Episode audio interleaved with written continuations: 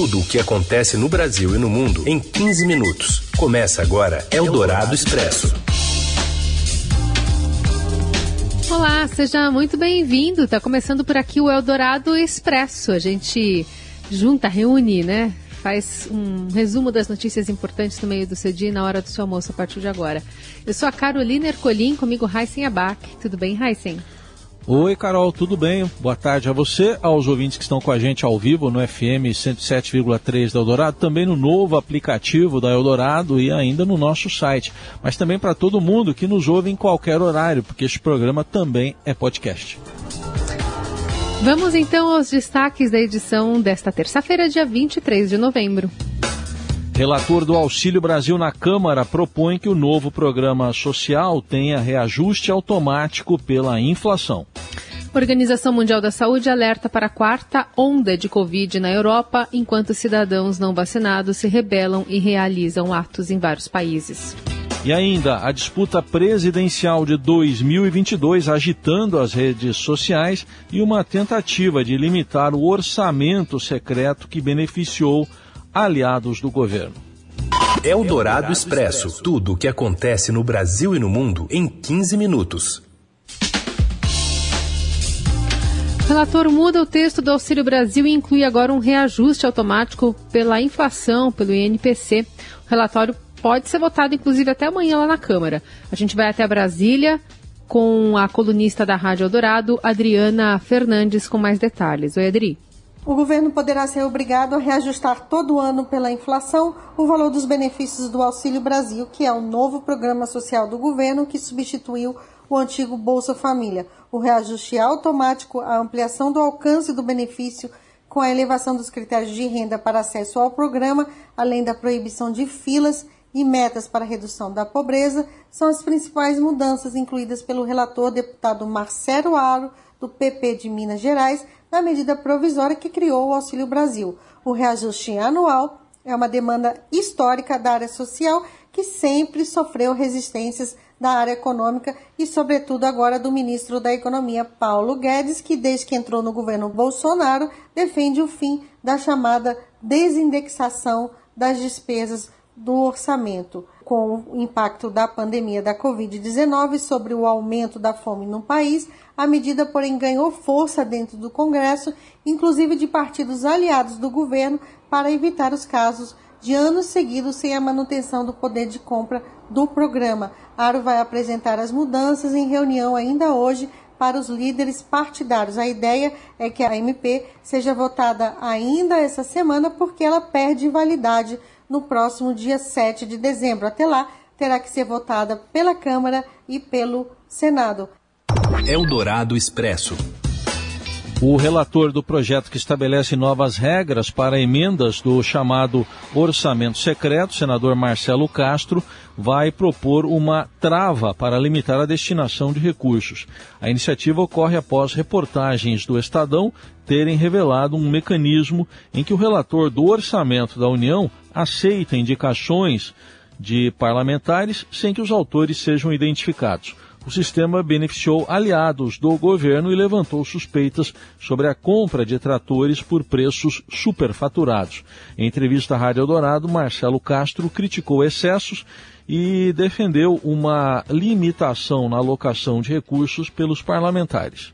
No parecer preliminar, que é votado pela Comissão Mista de Orçamento, a gente botar uma trava. Ou seja, o parecer preliminar estabelecer que o relator geral poderá fazer emendas no limite de X, ou em valor absoluto ou em valor percentual. Não pode todo o Congresso Nacional fazer 3 bilhões de emenda e um relator sozinho fazer 30. Não precisa ninguém ser estudioso em orçamento para ver que foge à razoabilidade. Marcelo Castro também disse que vai propor a identificação dos parlamentares que indicam as emendas, segundo decisão do Supremo Tribunal Federal.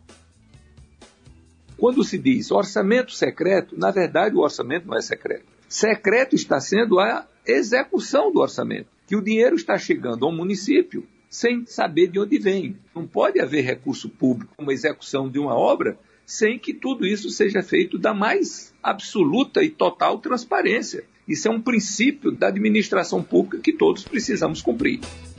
E de acordo com o senador Marcelo Castro, a definição do relatório deve ocorrer até esta quinta-feira, até porque cerca de 50% dos recursos do orçamento secreto deste ano ainda não foram executados. Eldorado Expresso. Sem partido definido e sem palanques competitivos nos principais colégios do país, o presidente Bolsonaro estará ainda mais dependente das redes sociais no ano que vem que em 2018, uma arena na qual seus principais adversários avançaram desde a última disputa e diminuíram a diferença nos engajamentos. A pedido do Estadão, uma consultoria analisou os dados históricos sobre o desempenho de candidatos à presidência nas redes sociais e o presidente ainda é, de longe, o maior político brasileiro com maior alcance mas a vantagem já foi muito maior. Lula e Sérgio Moro, né, o ex-presidente e o ex-juiz, têm se aproximado no alcance online. O ex-juiz também busca intensificar sua presença online desde abril de 2019. Eldorado Expresso. A Pfizer afirma que sua vacina contra a Covid-19 é eficaz a longo prazo em adolescentes e oferece forte proteção contra o vírus em um estudo de estágio avançado conduzido com adolescentes de 12 a 15 anos. Uma série de duas doses da vacina foi 100% eficaz contra o coronavírus. Os dados apoiarão as submissões programadas para aprovação regulatória total da vacina para essa faixa etária nos Estados Unidos e em todo o mundo. Enquanto isso, os europeus não vacinados iniciaram uma rebelião contra as novas obrigatoriedades e restrições para conter o avanço da Covid-19 no continente. E a raiva aumenta à medida que o mundo fica menor para eles, que se sentem cada vez mais excluídos da vida pública. A Áustria, que deve implementar em fevereiro a vacinação obrigatória, começou um lockdown. Houve protestos contra as restrições e as exigências de vacinas na Áustria, Holanda, Bélgica, Dinamarca, Itália, Irlanda do Norte e Croácia, em algumas localidades até com violência que a polícia reprimiu com gás lacrimogênio e canhões de água. Alguns manifestantes foram convocados por partidos de extrema direita, mas muitos estavam simplesmente fartos de quase dois anos de controles estatais intermitentes sobre a vida cotidiana em nome da saúde pública. E a diretora-geral adjunta de acesso a medicamentos e produtos farmacêuticos da OMS, a médica brasileira Mariângela Simão, disse ontem que o mundo está entrando em uma quarta onda da pandemia de Covid-19. A declaração foi dada na conferência de abertura de um evento realizado pela Associação Brasileira de Saúde Coletiva. Eldorado Expresso. A Polícia Federal decidiu indiciar o homem que expôs o filho menor de idade do senador Fabiano Contarato, da Rede do Espírito Santo, em uma publicação no Facebook. Depois de ouvir o autor da postagem, os investigadores concluíram que ele cometeu crime de injúria, classificada por se dirigir a funcionário público em razão das suas funções na internet. O homem fotografou o parlamentar ao lado do filho de 7 anos em uma praia em Vila Velha. A imagem foi compartilhada na rede social com ataques ao senador chamado de infeliz e sem vergonha e acusado de usar o filho adotivo para fazer marketing. O próprio Contarato procurou a Polícia Federal na semana passada para registrar o boletim de ocorrência. Na ocasião, o senador disse que a publicação é preconceituosa e direcionou inadmissível ódio ao filho. Ao prestar depoimento, o autor da publicação, identificado como Giovanni Loureiro, se disse arrependido e reconheceu que foi infeliz ao atacar Contarato. Também afirmou que a intenção era criticar a atuação política e não o filho do senador. A publicação foi apagada. Eldorado Expresso. Partido Novo anuncia que o deputado anuncia deputado federal como seu candidato para o governo de São Paulo. Temos mais informações que chegam agora com o Pedro Venceslau.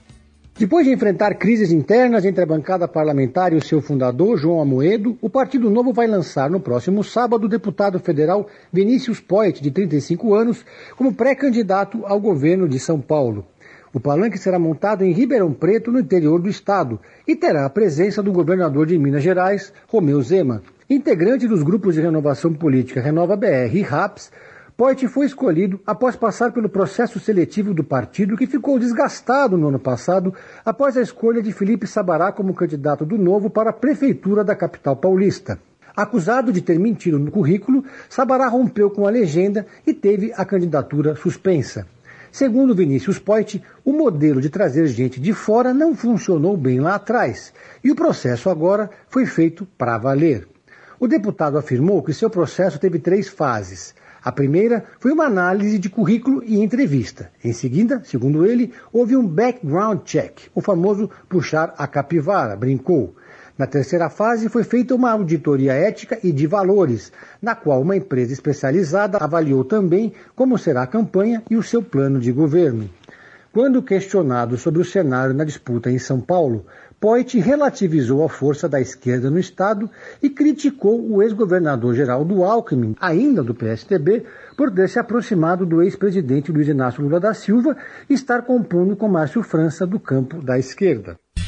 Você ouve Eldorado Expresso. De volta com o Eldorado Expresso, as notícias mais importantes que pingam no seu dia.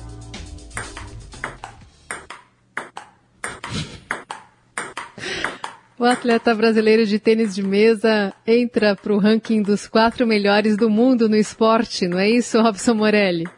Olá, amigos! Hoje eu quero falar de uma modalidade que a gente gosta muito, mas que fala pouco.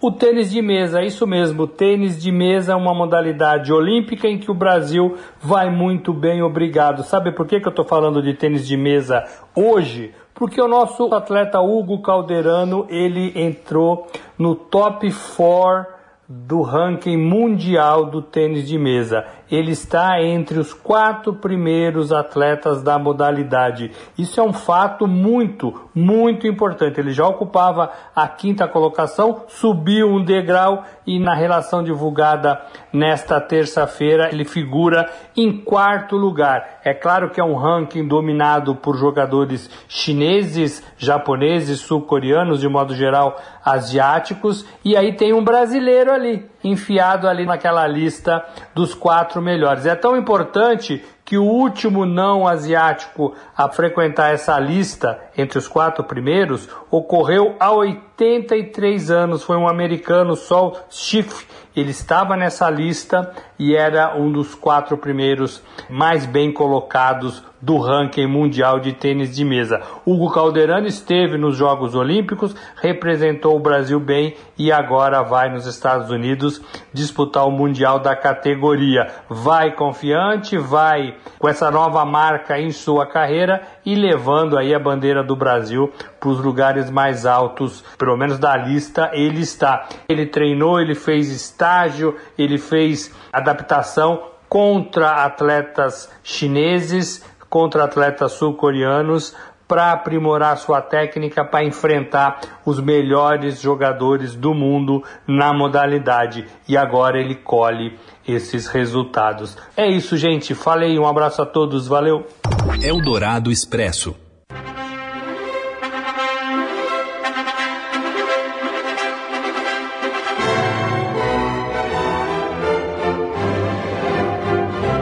passo da noiva é lento, ela não vai chegar ao altar até terminar de ler aqui essa notícia.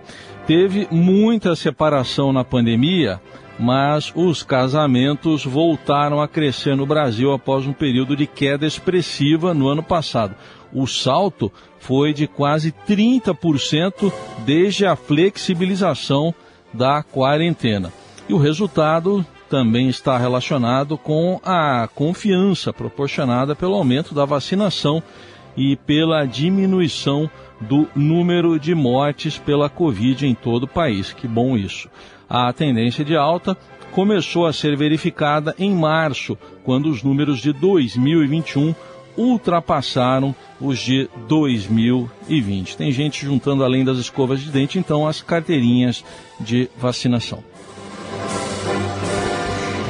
E assim a gente encerra o Eldorado Expresso desta terça-feira. Amanhã a gente volta. Até, Heisen. Até mais, uma boa tarde para todo mundo, boa terça, até amanhã. Você ouviu Eldorado Expresso tudo o que acontece no Brasil e no mundo em 15 minutos.